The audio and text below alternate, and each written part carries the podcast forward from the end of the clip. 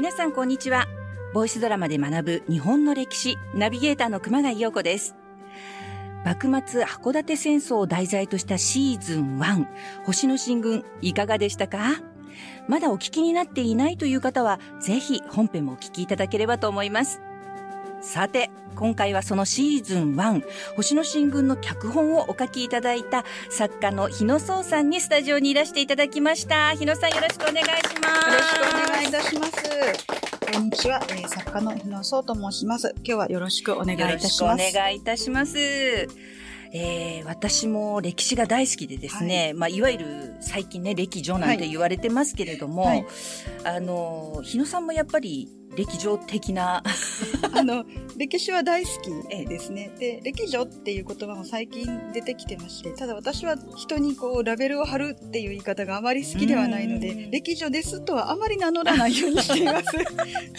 なるほど。昔から歴史が大好きでですね、函館戦争がまあ特に好きで、函館まで行っていろいろ調べるくらいハマってしまってます。おそれはすごいですね。まあでも歴史好きにはたまらない。そうですね。ね現地に行ってこう、はい、空気を感じるというのはですね。最高の。わかります。私も同類同じ匂いを感じます。わかります。ね。まあ、あの、ドラマの中でですね、語り尽くせなかったいろんなお話も、たくさん挟みながら今回お話聞いていきたいと思うんですが、早速ですが質問をさせていただきたいと思います。はい、よろしいでしょうか？はい、えー、今回題材となったのが函館戦争、はい。えー、ですけれども、脚本を書き上げた時ですね、はい。えー、一番どういった点をリスナーに伝えたいと思って書き上げたかという点をお聞きしたいんですが。はい函館戦争って結構まだマイナーなテーマだとは思うんですね。まだ何も知らない方にはこういう戦争があったんだと知っていただけたら嬉しいですし、えー、知っている方には何かこう、そうそうそういうことあったよねみたいにうなずいていただけたり、ドラマとして楽しんでいただければなと思っております。なるほど。そうですよね。函館戦争って、はいこう、どこか、戊辰戦争の、うん、まあ最後の最後の戦いで、もう戊辰戦争一括りで、うん、函館戦争なんてあったの？みたいな、うん、そうなんですよ。うん、感じでね。そうなんですよ。あの、戊辰の戦いっていう、干支のことで戊辰なんですね。えー、それで言うと、函館戦争はその後で、騎士の駅と言われています。つまり、戊辰、戊辰でもないっていうね、ちょっと本当最後の外れた戦いです。その上戦争中に明治に改元してしまったし、江戸は東京になってしまったしで、でね、あまりあの取り上げられることも少ない戦争かなと思ってます。大政奉還後の、はい、いわゆる国内の内戦、ねうん、内戦、内戦のその最後の戦ですね。えー、この蝦夷共和国。はい。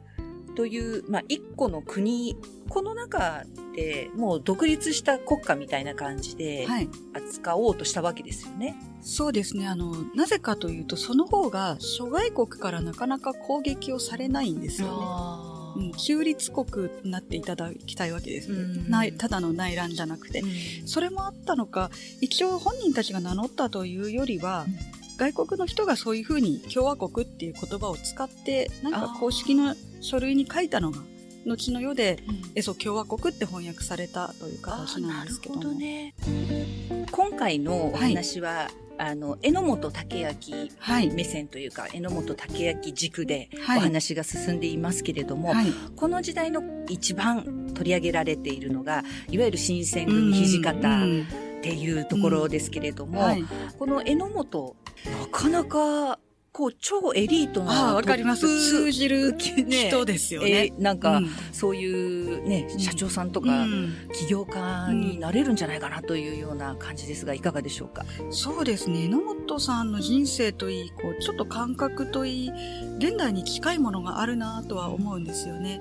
新選組がどうしても、まあ、かっこいい集団ですし、幕末っていうとみんな目が行きがちなんですけども、この、榎本武明っていう方は、幕臣で生まれて、海外、オランダに留学をして、そして、函館戦争も生き延びて、明治時代には政治に携わってる、とんでもなく波乱万丈の人生の人なので。そうですよね。なんか、オセロみたいに、黒になったり白になったり、黒になったり白になったりみたいな。そこで批判も多い方です。そうですよね。なんか今まで、このお話に物語に出会うまでは、私あんまり榎本武明って、こう、どうなのよ、みたいな。取り上げられてる話も確かに数も少ないかなと思います。ただ、ずっといろいろなことを調べていくと、はい、今ね、おっしゃったように、早々の頃にオランダとかに留学してて、かなりね、ちょっと面白いなと思ったのは、幼少の頃の15歳ぐらい。だから、日本で言う、あ今で言うと中学生で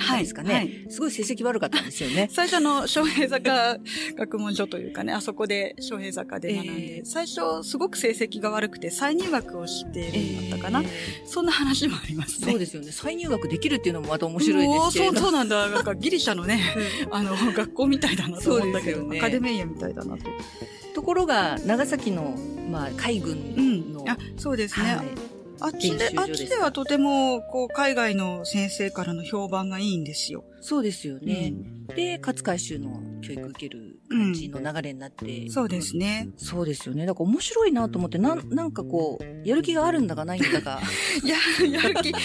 うん、ただもしかしたらなんですが、この方、新しいものっていうものにはものすごく興味を持った方なのかなとも思うんですよね。その、海軍っていうものは、日本にはね、この幕末にならないと必要性がなかったわけですよね。うん、もちろん船での戦っていうのは昔から源平合戦の頃からやってはいましたけども、あんな大きい軍艦を持って大砲で戦うっていう戦い方は、うん、この時代になってやっと見えてきた戦い方で、うん、もしかしたら榎本さんは新しいもの、わあ、すごいってこう行くタイプで、なんとなくこう儒学とかそういうものになると、うーんってなってたりしたのかなと思ったりもします。なるほど。そうかもしれないですね。うん、多分それは若いからね、やっぱり新しいものって言ったら、楽しいんじゃないでしょうかね。そうですね。一方、土方はというところで、まあ、土方歳三ってみんなすごいこう、はい、それぞれ最後の年みたいなね、うん、感じで、ラスト侍みたいな感じで、うん、あの、いろんなイメージ持ってる方いらっしゃると思いますけれども、はい、日野さん的には、うん、こう土方について語っていただくとしたらどんな感じでしょうか、うん、一言で言ったらもう神様が丹精を込めて脚本を書いたような人生だなと思いますね。こんなドラマチックなね、人生、なかなかいないなと思うんですよ。このドラマの中でも自分は百姓って言ってますけども、実際は土方家とても大きなお金持ちというか、土地持ちのお家、とても大きなお家です。だけど、それでも当時身分の壁っていうのは大きいものですから、その方が武士になって、この時代、まあ日本に、一応ね、国とするならば日本にできた束の間の共和国で高い地位について戦死するってすごい人生ですよ。そうですよね。うん。幕末以外だったらまずないんじゃないかと。で、そこと考えると、榎本さんって、まあ生まれつき武士ですよ。なんかこう対比として書いたら面白いなと思ったなるほどね。はい、今回のドラマの中でですね、はい、やっぱ榎本と土方という二つのこう、二本の柱があったわけですけれども、はい、榎本と土方って和と洋とかそういう感じですよね。ねこうあの対比するものみたいな、あの武士の土方と、はい、こう、まあ、知識の榎本みたいな、ね、そうですね、西洋かぶれみたいな感じですよね。はい、この榎本って土方のことどう思ってたんでしょうかね？うん、そうですね。うん、ただどう思ってたってもちろん本人ではね、ない限り言い切るってなかなか難しいんですが、ただ、戦後ですね、土方家の方が榎本さんを訪ねていって、でどんな方か聞いたというエピソードがありまして、その時榎本さんがあの書を送ってるんですよ。墨でこうささっと書いて。それが入室書、政風って書いてある書で、今も残っているんですが、これはあの人が部屋に入ってくると清らかな風が吹くようだったっていうとても綺麗な褒め言葉なんですね。えーだから決してそんな悪い気持ちを持っていたようには、まあ、私は思わないし、一つこう、惜しい人というか、うん、本当は、本当はなくしたくないと思ってたんじゃないかなとは思ってますね。それはそうですよね。うん、ただ、この流れから言うと、土方の最後は真っ当だったのではないかと私は思うんですけれども。ね、あの、仮に本当に幸福した時生きていても、明治政府って長州の方いっぱいいましたから、うん、新選組と長州といったらもう大変な遺恨のある関係で、土方さんだけは多分除名なんてなかったろうし、まあ、首を取られるくらいならね、土方さんとしたらあの死に方、馬上で銃に撃たれてって、なんともこうな、後世の私たちからすればかっこいい死に方ですよね。そうですね。まあ、その、ご本人には、土方さんには申し訳ないですけども、私たちがこうね、遠くの時代から見ると絵になる、もうまさに、そうですよね。ね、こう絵にしたかったわけではないかもしれないですけれどもうん。だけど、このですよね。死に様ってある種、生き様の最後の姿ですからね。うんその意味ではなんてかっこいいんだろうって私たちが思う理由にもなってるような気がするんですよね。私は函館戦争の魅力っていうのが、その新しい時代と古い時代が本当に入り混じった、あの、混ざるんですよね。古いところ、新しいところが、あの、海と川の境目の汽水域みたいに、それがこの時代の魅力でもあると思っていて、なんかね、その象徴として、土方歳三と榎本武明っていう人は面白いなと思うんですよ。代表する、ね。代表。ただ、土方さんも洋装でね、戦ってますし、ピストル銃ですけどね、小銃も使って戦ってますし、古い時代にしがみついたわけではないんですね、決して。便利なものは取り入れてます。合理的な人だったんでしょうしね。ただ、生き抜くか、そこで死ぬかの違いですよね。うんそうですよね。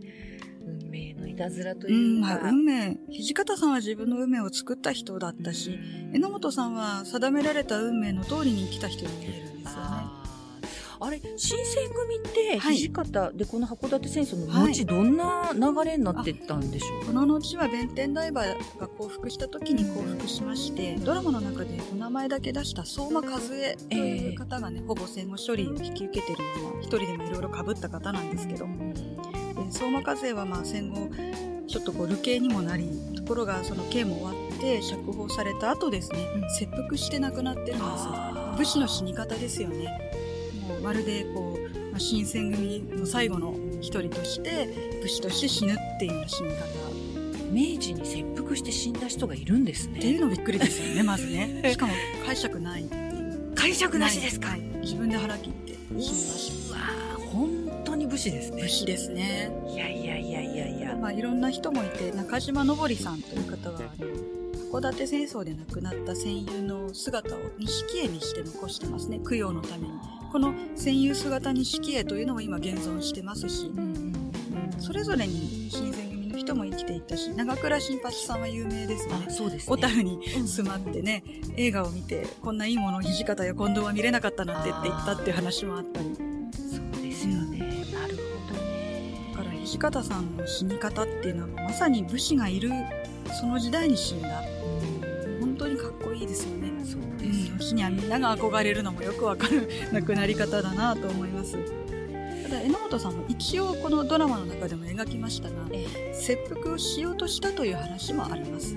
あ、あのそうですね。ありましたね。あります。ただ、なぜ話をと申し上げるかと言いますと、これもあの、一説によるとなんですけども、狂言の可能性があるというお話が本当にあるんですよ。大塚さん飛べてますよね。大塚角之丞さん飛べてますが。止めてます。あの手怪我してます。あ、そうなんです。大塚角之丞さん本当指にね、大怪我をして、指を落としてしまったんじゃないかっていう話もあるんですが、あの、本当説なんですけども、あの、わざと大塚角之丞さんが通るときに、ちょっと扉を開けて やってたんじゃないかなっていう話があ、ある今。なら助けてもらえるってそう感ですよじですか？狂言説もあるんですね。説です、ね。説です。はい。で、まあそんなひ、そんな感じなんですね、野本さんは。私は死なないでいてくれて、うんうん。私はね、良かったなと思ってるんですけども。そうですよね。まあ、その、その後のはい。明治維新のこうね、現代、ね現代日本に向かっていく中で欠かせない、うん、私人は材の一人なかなか、本当にこの方がその後したこと、学校も作ってますしねそうです。よね。うん。で、あの、旧幕臣の子息を助ける、でしょうかね、修学金でいいのかな、そういう組織も作ってるんですよ。ああ、ありましたね。はい奨学金のあ、団体、徳川育英会ですね。はい。会でまあ、この時の学校が後の東京農業大学へええ進化していくわけですから。そうですよね。ただな、かなかね。面白い話で、人となりを表す話がいろいろ残ってるんですが、まあみんな総じて、友達には最高なんだけど、うん仕事仲間としてはちょっとねって話を結構あるんですよね。あの、親戚の方が残した話ですけど。うんそうなんだ、言われちゃうんだ、それみたいに。奥さんのそういう意見もあるんですね。奥様のお兄さん、林忠さんが残した話だったと思います。あとですね、函館戦争ではい生き残った人たち、たくさんいる,、い、るじゃないですか、で、この人たちはどうなったんでしょうね、最後。あの、そうですね。榎本さんはね、そうやって、まあ、いろんな大臣になったり、ええ学校を作ったりなんですけど、その他の人もですねええ、まあ、例えば大鳥さん、上海将軍と言われた大鳥さん。でも大鳥さんも技術者としてかなり出世しまして、お技術官僚の最高位についたりなんかして。よかったそうなんですよ。学習院の院長にもなってますね。え、え、えそうなん、本当にそうなんですよ。この方は。最後に勝てばいいですからね。それから、あの、荒井育之助さんですね。この方は、初代中央気象台長になってます。多分、こう、お天気おじさん。そう、そう、まあそう。あの、まあ、海洋が沈んだ件もありましたしねいろいろ天候に左右されたのを見ていて、そういう天気を予測するっていうのにとても興味を持ったというか、重要だと思ったんじゃないでしょうかね。そしてあの、ドラマでは活躍した松岡万吉さん。この方は唯一国中で亡くなってますね。その投獄され、そうなんです。投獄されてる時に熱病で亡くなったという話で、本当残念なんですよ。この方、釈放のね、確か半年前に亡くなってる。あとちょっとだったんですよね。じゃあ1、2年ぐらいは投獄されてて。投獄されて亡くなってる。この方一人だけですね、投獄中に亡くなったのは。獄死。うん獄死してるのは。うんそれから松平太郎さん、指定人物でした。この方も最初はあの、榎本さんとまあ一緒、まあロシアに行ったりとか、函館に行ったりとかしてたんですが、結局、まあ、いろんな商売に手を出して失敗したりなんかして、でも、晩年は榎本さんが本当に助けてたという話で、一時期一緒に暮らしたりもしてたんです。そうえそうなんです。榎本さんが亡くなった時、知らせを受けた時に、あの、伊豆で、まあ、療養をしてたらしいんですけど、知らせを受けて、榎本が死んだらもうダメだってつぶやいたとか、で、榎本さんの死後7ヶ月後にこの方も亡くなってますね。うん、なんか最後まで鎌さん、太郎さんは一緒だったんですね。いろいろ求めているものね、時代が変わ、時代の変わり目、価値観の変わり目、うんまあその海外のいろんな知識が入ってきたりとかして、いろいろな様々な選択肢が並べられた時に、その時に経験した様々なことが後の今の現代の私たちのためにね。構築される、うその起点になっているような感じですね、この時代の人たちそうですね。夜明けの後ですからね。坂本龍馬が言った日本の夜明けの、その後後です。朝ですね、言ってみれば。日本の朝というか。一番忙しい。あ、そうかもしれない。そう、一番忙しい時ですね。主婦とかが一番忙しい時間です。そっか、日本の夜明けの後を生きたというところから、まあ不思議なつながりなんですけど、沈んでしまった海洋。これオランダの名前でフォールリヒターと言います。フォールリヒターってどういう意味かというと、夜明け前なんですね。そうなんですよ。夜明け前の船が沈んだんですね。その後、夜明け。その人たちは夜明けの後を生きてるんですね。不思議な巡り合わせですね。なんかそういう風に繋がってるんですね。そうですね。海洋丸。はい。海洋丸ね、すごい頑張ってましたけれども、沈んじゃうじゃないですか。座礁しちゃうじゃなうん、いですか。そうなんですね。ノート軍の機関、とても当時の最先端の船。そうですよね。この海洋丸がもしもですよ、はいもしも座礁はあの時座礁してなければ、うん。勝ってましたかね。で、うん、でもね、鋼鉄ってあの船、大変な防御力なんですね。やっぱり鉄の装甲でできていますから。一応ドラマの中で、ちょっとこう、凄さを強調するために、鋼鉄の船ってバーンって言ったんですけど、もちろん、一部は木木製です。当時ですか？ら。ただ、外壁に、まあ本当に鋼鉄を巡らしてですね、絶対にこう、当時の方案が通らない作りになってまして、ちょっとこの辺も説明しますと、うん鋼鉄っていうこの船はですね、南北戦争、アメリカの南北戦争です。アメリカのですね。はい、うんこの時に生まれた船ででして、うん南軍がですね、当時友好関係にあったフランスに発注したんですけど、うん。その時の発注のまあこうテーマというかうん。条件がですね、北軍の大風大砲が当たっても穴が開かない船を作ってくれって言ったんです。で、作ったんですけども、ちょっと北軍がまあクレームをフランス側に入れましたね。で、フランス側も、あそういえばどっちが勝つかわかんないし、北軍勝っちゃってね、クレーム入れられてんのに南軍にこの船を渡して、もしっていうのもあったんでしょうけど、ちょっと保留になったりして、で、結局、紆余曲折あって、鋼鉄は新政府軍が手に入れましたよね。鋼鉄艦から大砲を撃てば、海洋って木製ですから、オール木製ですから、穴開きます。そうですよね。で、途中ドラマの中でも出てきたんですけど、徴用艦をうまく沈められたのは、火薬庫に砲弾が爆発、ぶつかって爆発が起こって、あんな風にうまくやれたらポキッと沈みますけどもね。で、鋼鉄はこの穴がなかなか開かないって大変なことで、で、さらに、そうなんですよ。さらに鋼鉄って先端にですね、あの、激突して敵の艦に穴を開けられる角じゃないんですけど、そういう部分がついてたんですね。もともと。作った時から。これで太陽なんて戦っても木星ですからね。木星ですし、穴開いたら沈みます。って考えたら、勝つって難しかったと思うんです。た、ただですね、あの、冬になれば、ちょっと攻めてこられないですから、あの、敵が。冬まで持たせて、なおかつ交渉ごとに勝てれば、もしかしたらですよね、独立国まで行かなくても、可能性だけだったらあったんじゃないかなとは思います。ただ、武力ではないっていうことですね。まあ、本当海洋を失ったのは大きいですよね。まあ、なんで沈んだのかっていうと、あの、この時、土方さんがね、軍、軍隊を、まあ、率いてですね、江差松前まで侵入してました。うん、で、この時、榎本さん、じゃあ、俺たちは海から援護するよ、大砲撃つよ、って、海洋を出港させてしまったんですね。で、北海道ですからちょっと天候がないと違います。突然の暴風に襲われて沈んでしまったという話なんです。まあ、この時もちょっと視点人物にした松平さんいますよね。これは一次資料を私は確かめられていない。あくまでも伝聞なんですけども、松平さんは土地の人から今の季節の餌しっていうのは突然天気が変わることがある。だから海洋を出すのやばいんじゃないか、うん、沈んじゃったらどうするんだって言ったという話が残ってるんです。でも榎本さん聞かなかったんですね。海洋沈まないよっていう。で、出しちゃった。それに立派な船だからちょっと見せたい気持ちもあったでしょうし。そして沈めてしまったんですね。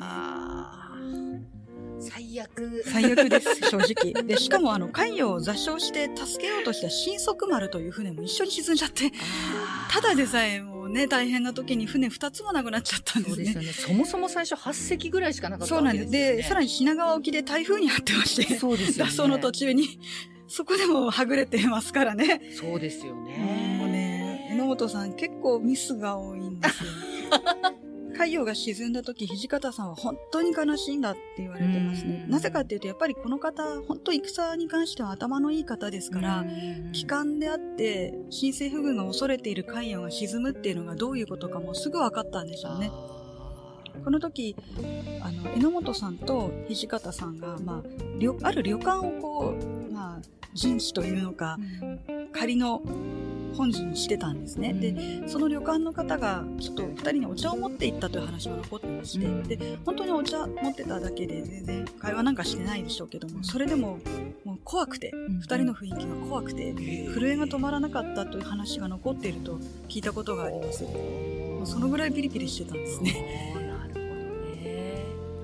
この時代ってこのものの価値観とか考え方とかもすごく変わった時代ですから、いろんな意見が対立したりとか、うん、そもそもの今までこう良しとしてたものがこうダメになって、うん、全くその通りですね。そういう荒波の中で、函館戦争がが終わった後、榎本は投獄されるわけじゃないですか。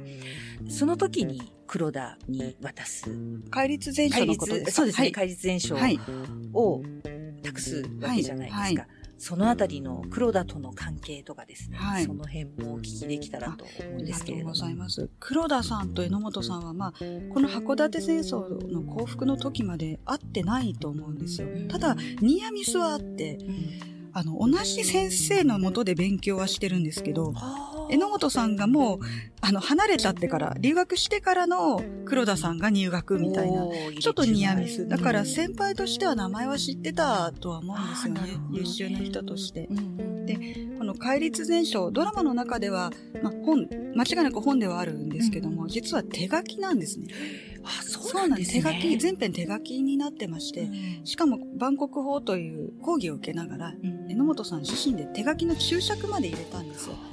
それもあって、もう翻訳できるのは日本では榎本しかいないっていう結論になっていくんですね。ああ、なるほどでね。黒田さんも本当に榎本さんのことを尊敬していたみたいで、うん。戒律全書が手元に届いた日の夜なんですが、五稜郭にですねあのマグロとお酒樽で大量に送ってもうこれはあの本のお礼です。これ今夜絶対に自分たちは攻撃をしませんだから酒飲んでマグロ食べてくつろいでくださいっていう粋なこともやってるんです粋ですね。はい。本当に面白いなと思ってこう、うん。まっとうにこう読んでいくとすごいなんか私自身がいやそれ騙されてんじゃないのとか思っちゃう自分がなんか汚らわしいというか汚いというか。いや私もちょっとそういうところ思ってしまう。本当にそういうところはありますね。あれですよね。榎本家と黒田家はその後そうなんですよ。面白い話というかねこれも。榎本さんの息子さんと黒田さんの娘さんが将来結婚してます。だから2つの家が親族親戚ですよね。親戚になってますね。面白いですよね。面白いです。ねなんかこうつながってますよね。はい。あの榎本さんの奥さんって、はい。一緒に留学してた時のあそうですそうです。そうです。妹さんです。なんか近場で。近場で。いろいろまとまってるっていう。近場でうん。ただ身当時はまだ江戸時代ですからね、ええ。価値観も含めて。それでいうと身分っていうものもあったわけですし、うん、今みたいに好きだ嫌いだで結婚するわけじゃないと、そうですね。ただ榎本さんは結構奥さんに対して、ね、誠実というか当時の人としては結構こう夫婦仲のいいというか誠実な話も残ってますね。この函館戦争がはい。行われた跡地というか、あはい。あの、まあ現地は行かれたことは、もうあの自分でもこいつどうかしてるなと思うんですけど 10回以上行ってます。はい。そんなにですね？はい、すごいですね。どんな印象でしょうか？あのかなりはっきり意向が残ってますね。五稜郭はもちろんなんですけども、五稜郭今あの函館奉行所が再建されてます。この奉行所当時の工法でなるべく当時の素材と同じものを使って建てたというぐらい、ま、もうそのままの姿で今見ることができるんあですねそ。うなんですね、なんでしょうね。一つももどかしいようなこう、150年前って近いといえば近いじゃないですか。な、なんかね、こう、すぐそこにあるようで、でも絶対に近づけない。ある種切ないもどかしさみたいのをその場に行くと感じますね。なるほど、うん五稜郭もそうですけども、あの、土方さんが最後一本木関門まで走った道があるんですけど、今も残ってます。ほぼそのまま同じ位置にあります。だから私たちは行くことがで、歩くことができるんですね。いやちょっと行きます私も。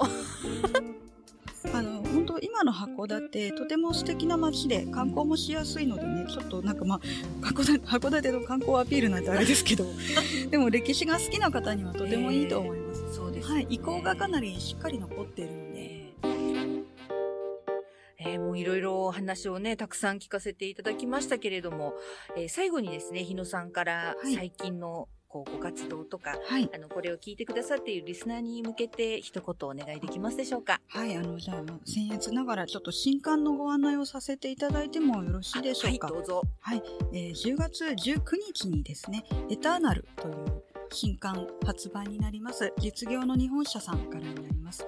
これは5つの時代を生きた5人の殺し屋の物語ということになってます。もし興味をお持ちになっていただけたらお手に取ってもらえたら幸いだなと思います。持ちました。ありがとうございます。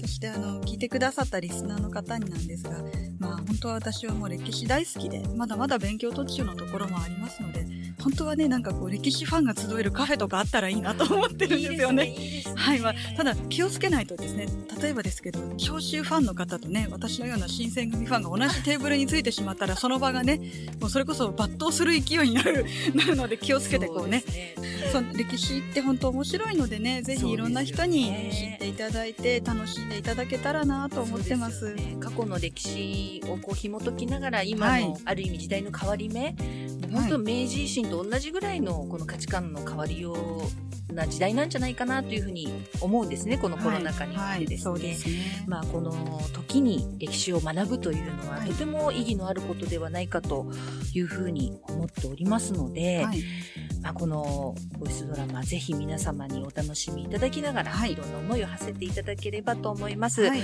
本日はありがとうございました。ありがとうございました。はい、それでは、ボイスドラマで学ぶ日本の歴史、次回シーズン、えー、シーズン2ですね、配信準備、着々とですね、進めておりますので、どうぞお楽しみにお待ちください。えー、今日はですね、日野さんありがとうございました。ありがとうございました。